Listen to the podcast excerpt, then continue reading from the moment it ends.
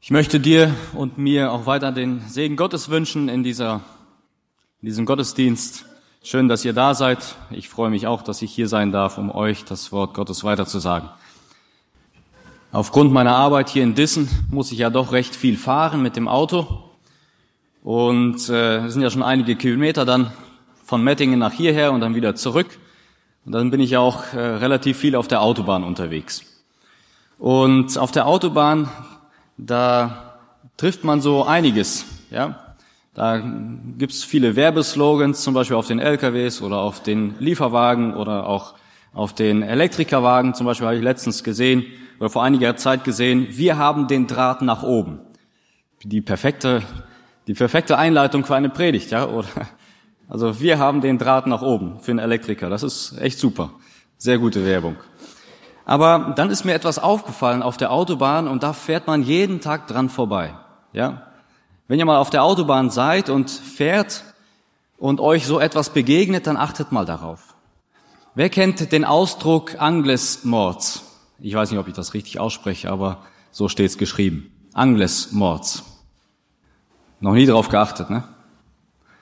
Deswegen, wenn ihr auf der Autobahn seid, dann achtet darauf. Das findet man recht häufig. Und zwar ist es ein Aufkleber auf den LKWs. Dieser Aufkleber befindet sich an der Seite, hinten meistens und auf der anderen Seite auch nochmal. Wisst ihr, was das bedeutet? Jeder LKW, der durch Frankreich fährt, da ist es Pflicht, diesen Aufkleber zu haben. Nicht nur die LKW, auch etwas größere äh, Busse und äh, Wohnwagen meine ich auch. Jeder, der nach Frankreich fahren möchte, der muss diesen Aufkleber auf seinen LKW machen. Und deswegen gibt es recht viele LKW, die diesen Aufkleber auf, aufgeklebt haben. Und da steht dann Achtung oder gefährlich oder wie auch immer, Angles Mords. Ja, was kann das wohl bedeuten? Auf Französisch toter Winkel. Das habt ihr schon mal gehört, oder? Der tote Winkel. Es gibt noch ein anderes Wort, das ähnlich klingt, das Angle-Mord. Das bedeutet toter Engel. Auch auf Französisch. Wenn ihr auf diesen Aufkleber schaut, das ist ein gelber Aufkleber, das ist ein LKW drauf, und da ist so der tote Winkel eingezeichnet, ja, da wo der LKW-Fahrer nicht hinschauen kann. Und dieser tote Winkel sieht aus wie ein Engel, der seine Flügel so ausgebreitet hat. Und wir alle kennen das ja, ähm, das mit dem Schutzengel, darüber will ich nicht predigen. Aber in diesem Bereich will man dann sagen, hat der Schutzengel keinen Zugriff mehr. Ja, da ist es gefährlich. Pass auf dich auf. Ja, Angles Mords. Da ist der tote Winkel. Und jeder, der im Straßenverkehr unterwegs ist, weiß eigentlich, dass er sich an einer Kreuzung nicht neben einem LKW stellt mit seinem Fahrrad. Warum? Ja, wenn der LKW abbiegen möchte und ich habe keine Zeit, seinem Hinterreifen auszuweichen, weil der einen engeren Radius beschreibt als das Fahrerhaus zum Beispiel. Ja? Und da wird er mich übersehen, wird er mich überrollen. Also höchst gefährlich, sich neben einem LKW aufzuhalten, wenn er abbiegen möchte. Ich möchte nicht über LKWs predigen, aber ich möchte ein wenig diesen toten Winkel euch mitgeben, dass ihr darauf aufpasst, auf den toten Winkel. Und zwar in 1 Timotheus Kapitel 4, den möchte ich auch gleich vorlesen, 1 Timotheus Kapitel 4. Da wird uns gesagt am Ende des Kapitels, Vers 16, das ist so das Ziel der ganzen Predigt, habe Acht auf dich selber, sagte der Apostel Paulus zu dem Timotheus. Hab Acht auf dich selbst und auf die Lehre, beharre in diesen Stücken, denn wenn du das tust, wirst du dich selbst retten und die, die dich hören. Wenn du dich im Straßenverkehr aufhältst oder fährst, da musst du natürlich aufpassen. Das wird jedem Kind beigebracht, ja. Wenn du über die Straße gehst, dann schau nach rechts, schau nach links, schau nochmal nach rechts und dann geh rüber. Und genau das sagt uns der Apostel Paulus hier auch. Habe Acht auf dich selbst. Habe Acht darauf, dass du dich nicht im toten Winkel aufhältst. In einer Ecke, die gefährlich sein kann. Ich möchte das ganze Kapitel lesen. 1. Timotheus, Kapitel 4, da geht es nämlich um ein Thema. Der Geist aber sagt deutlich, dass in den letzten Zeiten einige von dem Glauben abfallen werden und verführerischen Geistern und teuflischen Lehren anhängen verleitet durch Heuchelei der Lügenredner, die ein Brandmal in ihrem Gewissen haben. Sie gebieten, nicht zu heiraten und Speise zu meiden, die Gott geschaffen hat, dass sie mit Danksagung empfangen werden von den Gläubigen und denen, die die Wahrheit erkennen. Denn alles, was Gott geschaffen hat, ist gut und nichts ist verwerflich, was mit Danksagung empfangen wird. Denn es wird geheiligt durch das Wort Gottes und Gebet. Wenn du die Brüder dies lehrst, so wirst du ein guter Diener Christi Jesus sein, auferzogen in den Worten des Glaubens und der guten Lehre, bei der du immer geblieben bist. Die ungeistlichen Altweiberfabeln aber weise zurück, übe dich selbst aber in der Frömmigkeit. Denn die leibliche Übung ist wenig Nütze, aber die Frömmigkeit ist zu allen Dingen Nütze und hat die Verheißung dieses und des zukünftigen Lebens. Das ist gewisslich wahr und ein Wort des Glaubens wert. Denn dafür arbeiten und kämpfen wir, weil wir unsere Hoffnung auf den lebendigen Gott gesetzt haben, welcher ist der Heiland aller Menschen, besonders der Gläubigen. Dies gebiete und lehre.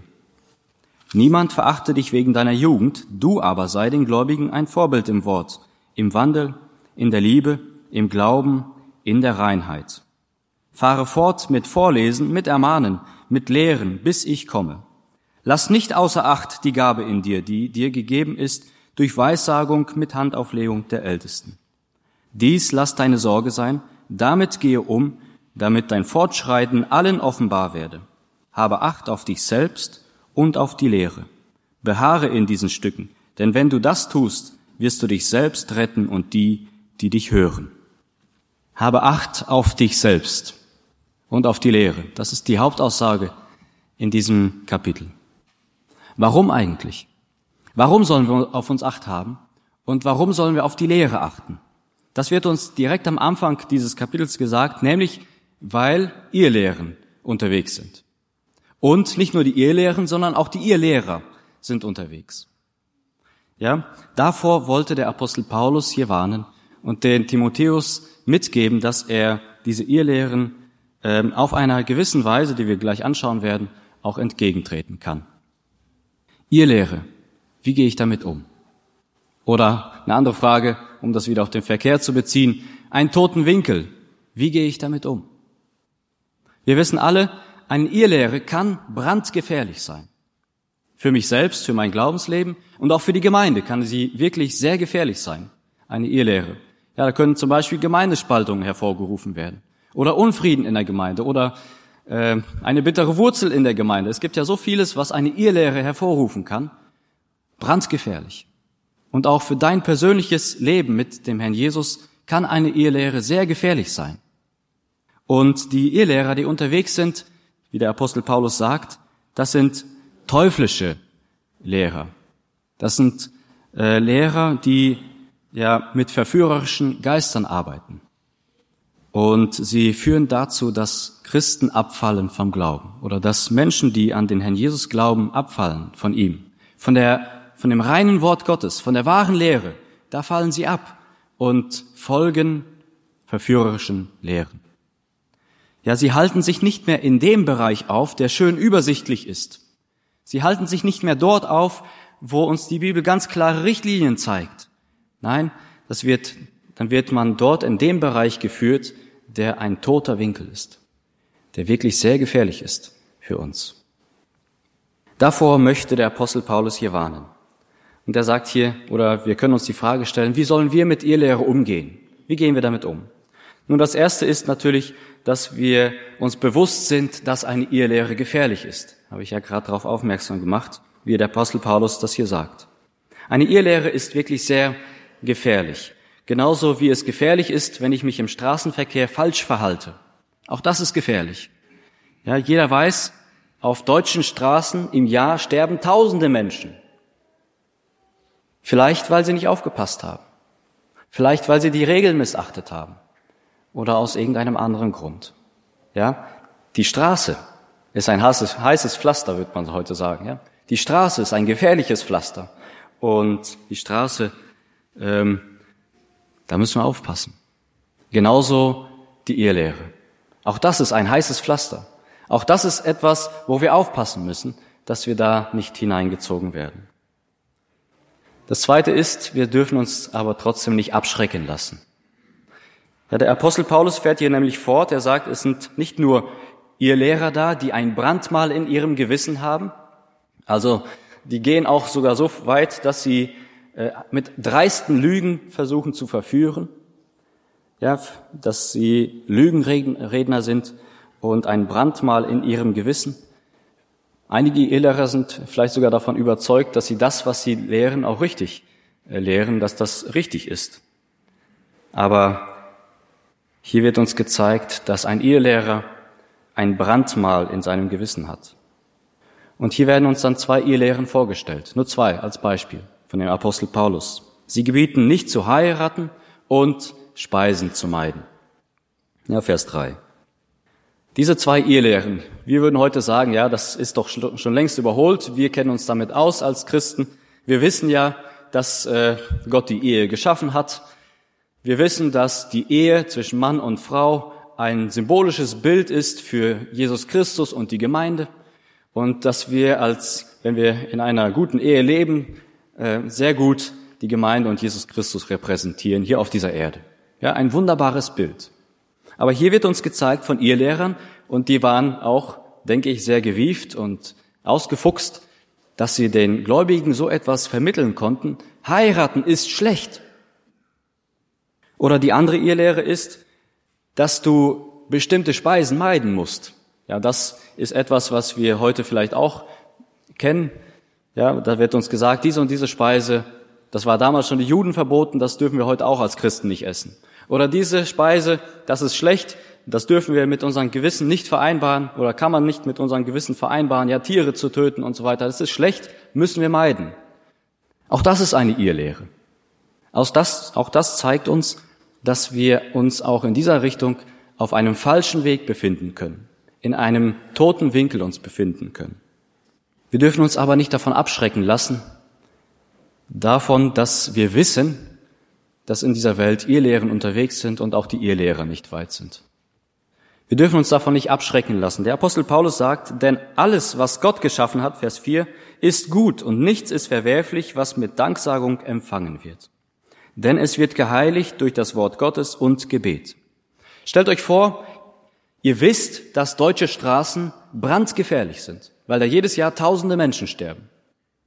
Was macht ihr dann? Ihr entschließt euch zu Hause zu bleiben, ja? Lieber nicht mehr rausgehen, lieber nicht mehr auf die Straße. Ich lasse mein Fahrrad zu Hause stehen, mein Auto lasse ich auch aus. Wer weiß, was da alles passieren kann. Ja? Sogar das Flugzeugfliegen ist sicherer wie das Autofahren. Nein, der Apostel Paulus sagt hier, das, was wir empfangen haben, das dürfen wir auch in Dankbarkeit annehmen. Wir wissen wohl, dass die Straße gefährlich ist, aber wer von euch hat das letzte Mal für die Straße gedankt? Jeder weiß, der schon mal im Ausland war, außerhalb von Deutschland, vielleicht in den östlichen Ländern, der weiß, die Straßen sind da längst nicht so gut wie bei uns. Wer hat da das letzte Mal von euch für die Straße gedankt? Danke Gott für die gute Straße, die wir haben und dass sie immer so schön äh, sauber gehalten wird und saniert wird. Danke Gott dafür. Danke, dass wir gewisse Regeln haben in unserem Straßenverkehr, damit weniger Unfälle passieren. Danke dafür. Ja, und der Apostel Paulus sagt hier, denn alles, was Gott geschaffen hat, ist gut und nichts ist verwerflich, was mit Danksagung empfangen wird. Das erste ist, du darfst danken dafür, dass es die Ehe gibt in diesem Fall oder dass es Speisen gibt, die wir genießen dürfen. Sage Danke dafür. Schrecke nicht davor zurück, wenn dir jemand sagt, das ist gefährlich, sondern komm zuerst zu Gott und sage ihm Danke. Und dann steht in Vers 5, denn es wird geheiligt durch das Wort Gottes und Gebet. Wenn uns jetzt jemand weismachen möchte, eine bestimmte Ding, etwas Bestimmtes zu meiden, oder er möchte uns eine bestimmte Lehre aufzwingen, die nicht biblisch ist, dann können wir das natürlich prüfen anhand des Wortes Gottes. Und hier wird uns gezeigt, denn es wird geheiligt durch das Wort Gottes und Gebet.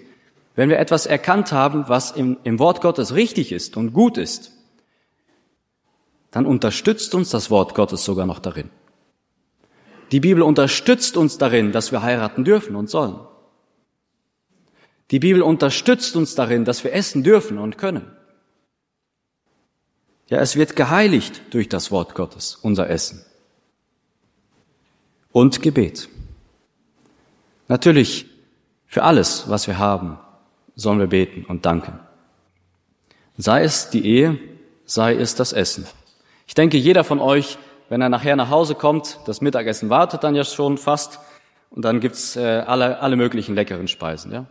Und jeder von euch hat irgendwo eine Gewohnheit für das Essen zu danken. Die einen haben dann ähm, das Vater unser oder nicht das Vater unser, das Komm Herr Jesus oder Vater segne diese Speise.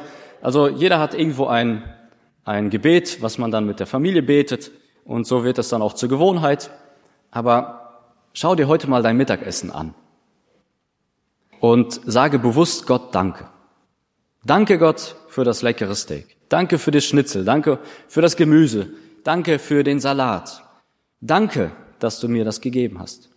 Wir haben gute Freunde und die Freunde haben dann gekocht. Die Eltern waren bei denen zu Besuch und ähm, das hat, haben sie uns dann erzählt.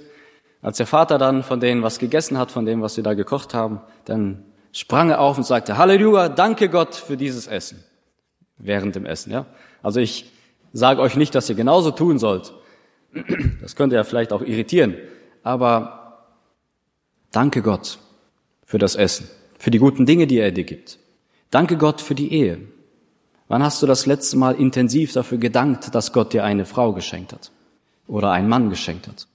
Wann hast du das letzte Mal intensiv dafür gedankt und mit ganzem Herzen dafür gedankt, dass in der Gemeinde hier immer noch Ehen geschlossen werden und dass Ehen auch in dieser Gemeinde unter Gottes Wort auch Bestand haben? Sag dem Herrn Danke dafür und schreck nicht davor zurück, dass einige dir etwas ähm, vermitteln wollen, was nicht richtig ist. Es gibt natürlich noch viele andere Irrlehren. Ja? Das waren jetzt nur zwei Beispiele von den Apostel Paulus. Es gibt so viele andere Irrlehren und ähm, wir können nicht alle Irrlehren kennen. Wir können, wenn wir weiterlesen, eine andere Frage vielleicht, wie können wir als Christen mit diesen Irrlehren umgehen? Wie kann ich mich als Christ in einer Welt bewegen, die brandgefährlich ist? Wie kann ich mich als Christ in einer Welt bewegen, wo wir an jeder Ecke, wenn wir wollen, Irrlehre finden? Verschiedene Lehren, die ja seltsam sind. Wie kann ich mich als Christ in dieser Welt bewegen? Ich möchte weiterlesen, Vers 6. Wenn du die Brüder dies lehrst, so wirst du ein guter Diener Christi Jesus sein, auferzogen in den Worten des Glaubens und der guten Lehre, bei der du immer geblieben bist. Das ist der erste Punkt.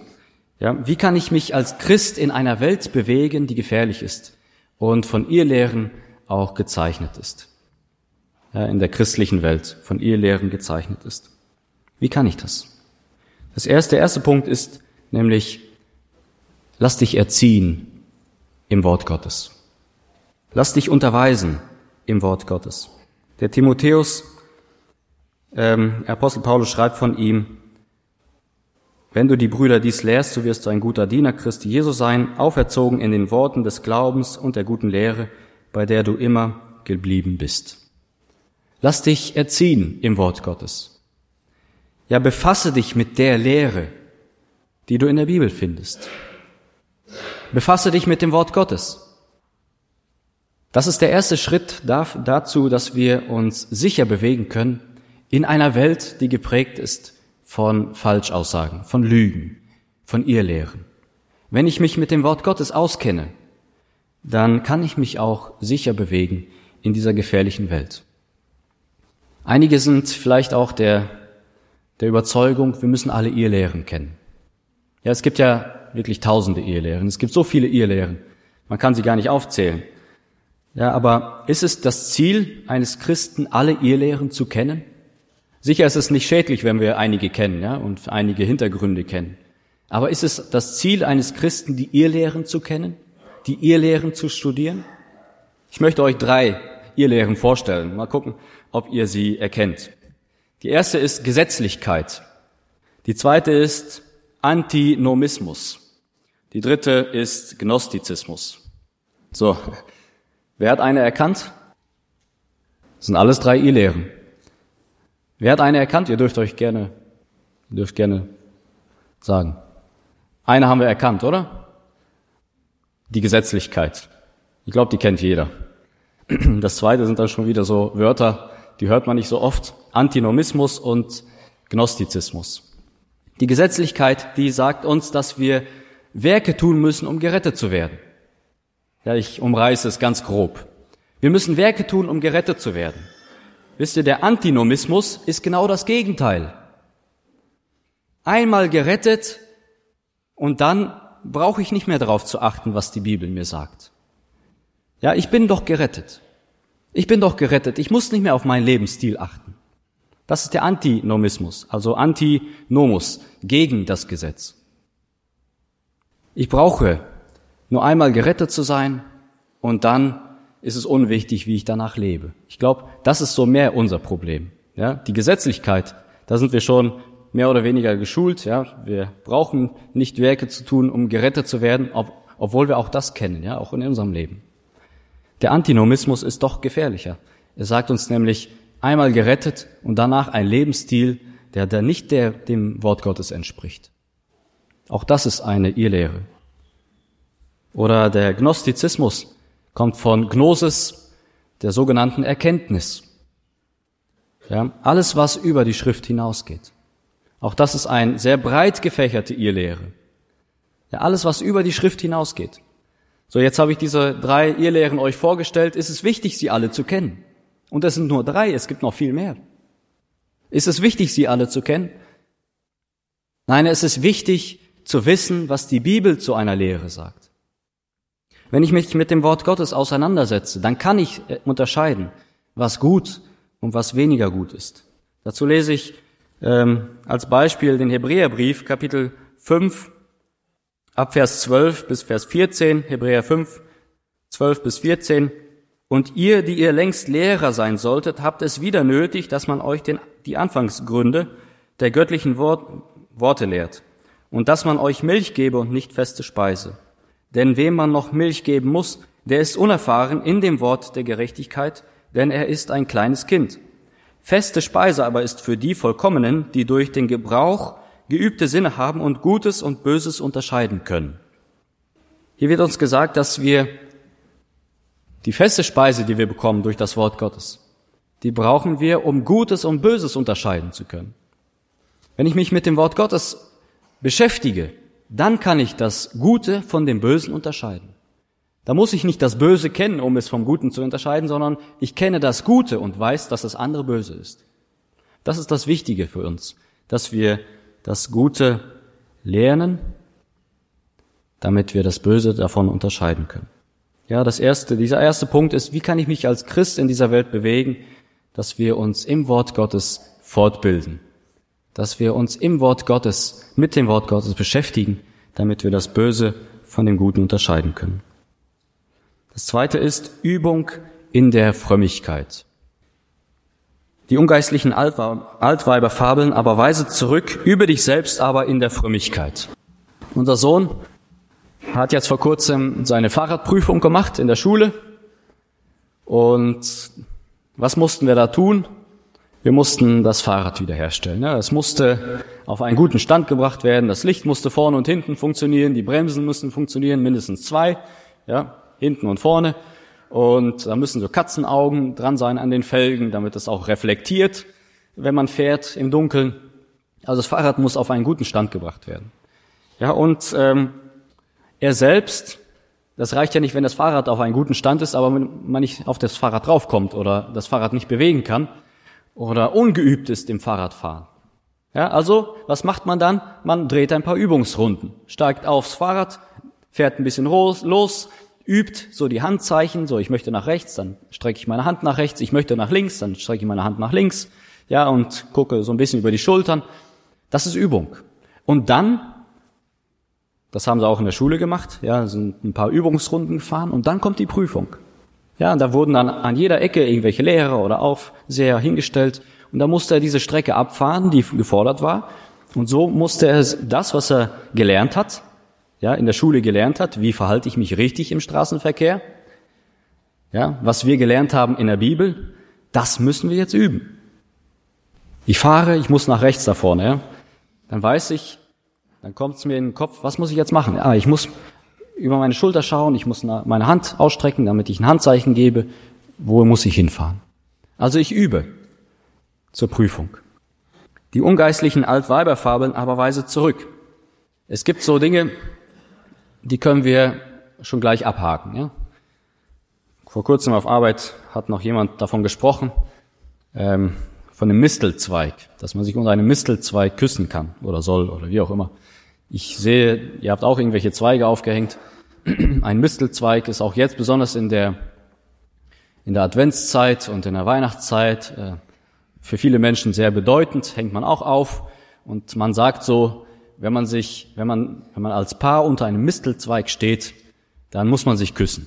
Oder wenn eine Frau unter einem Mistelzweig nicht geküsst wird, dann wird sie nächstes Jahr nicht heiraten.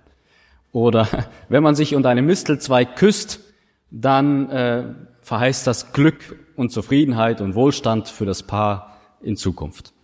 Ja, das sind Altweiberfabeln. Das mag wohl vielleicht einen guten Ursprung haben. Das mag vielleicht sogar ein, ein guter Sinn sein, ja, wenn man sich küsst und Zufriedenheit dabei entsteht oder Glück natürlich, ist ja, ist ja was Schönes. Aber das sind Altweiberfabeln. Das sind, das sind Dinge, die wir nicht lehren sollen, womit wir uns nicht beschäftigen sollen, die wir auch anderen Menschen nicht weitersagen brauchen. Ja?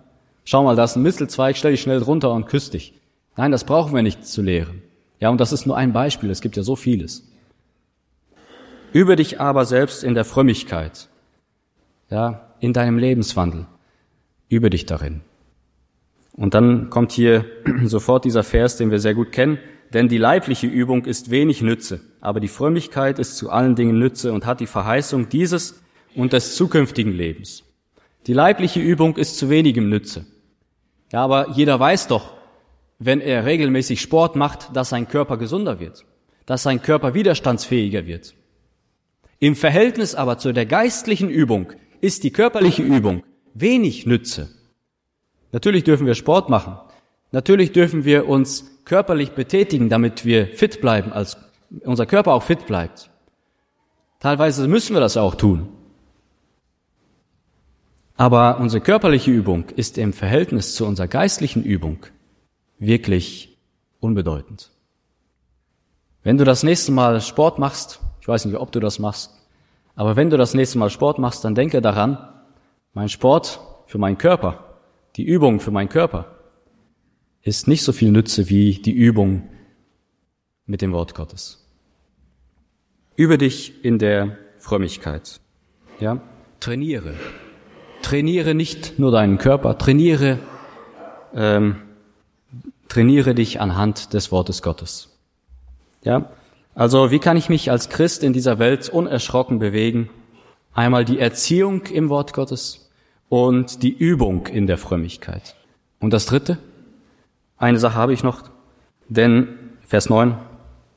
Das ist gewisslich wahr und ein Wort des Glaubens wert, denn dafür arbeiten und kämpfen wir, weil wir unsere Hoffnung auf den lebendigen Gott gesetzt haben, welcher ist der Heiland aller Menschen, besonders der Gläubigen. Mein Sohn hat jetzt um wieder auf dieses Beispiel zurückzukommen, geübt, wie man Fahrrad fährt, wie man sich verhält im Straßenverkehr. Er kennt die Regeln, er hat sie gelernt. So, und jetzt macht er sich auf den Weg. Jetzt kommt das normale Leben. Jetzt muss er sich im Straßenverkehr beweisen. Jetzt muss er sich wirklich in diesen gefährlichen Gefähr, äh, Verkehr einfügen. Er muss da mitmachen, er muss da mitfahren. Ja, und was hält ihm da, dass es für ihn sicher ist? die Überzeugung davon, dass das, was er gelernt hat, auch gut für ihn ist. Das, was ich von Gott gelernt habe, das, was er mir gesagt hat, darauf kann ich vertrauen. Genauso mein Sohn, das, was er in der Schule gelernt hat oder von der Polizei gelernt hat, was sie ihm beigebracht haben, wenn er das tut, dann kann er darauf vertrauen, dass er sich sicherer im Straßenverkehr bewegt, als wenn er sich nicht daran hält. Und genauso ist es hier auch. Denn dafür arbeiten und kämpfen wir, weil wir unsere Hoffnung auf den lebendigen Gott gesetzt haben, welcher ist der Heiland aller Menschen, besonders der Gläubigen. Ich vertraue jetzt auf Gott. Ich habe von ihm gelernt, ich habe mich geübt und jetzt vertraue ich auf ihn.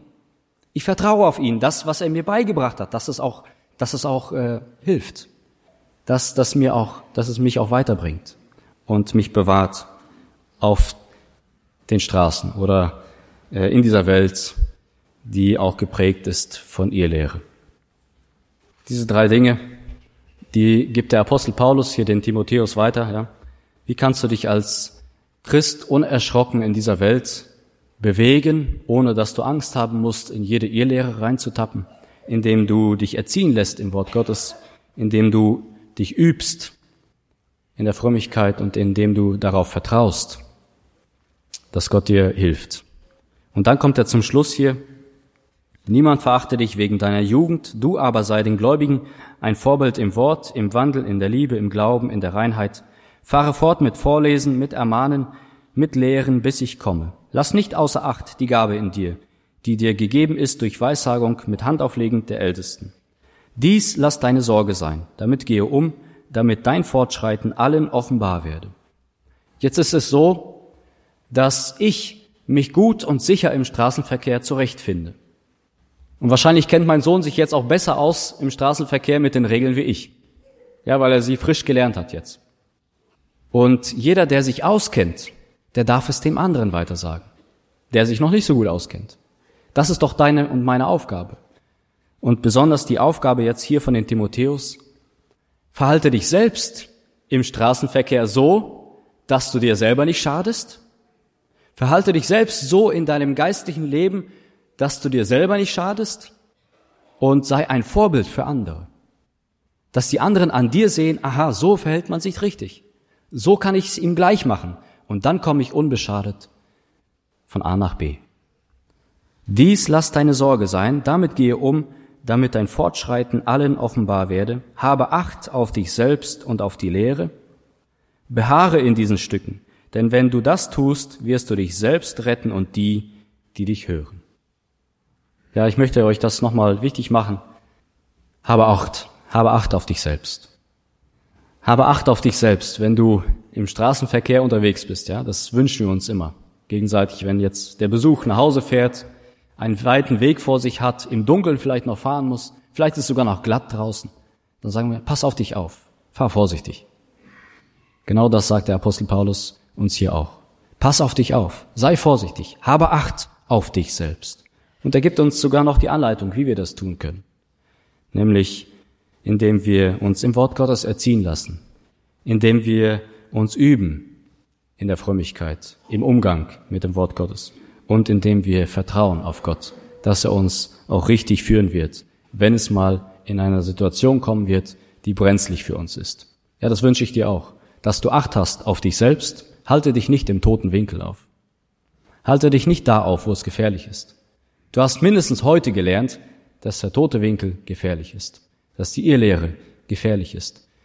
Halte dich da auf, wo du, wo du sicher bist, was du gelernt hast aus dem Wort Gottes. Ja, da halte dich auf.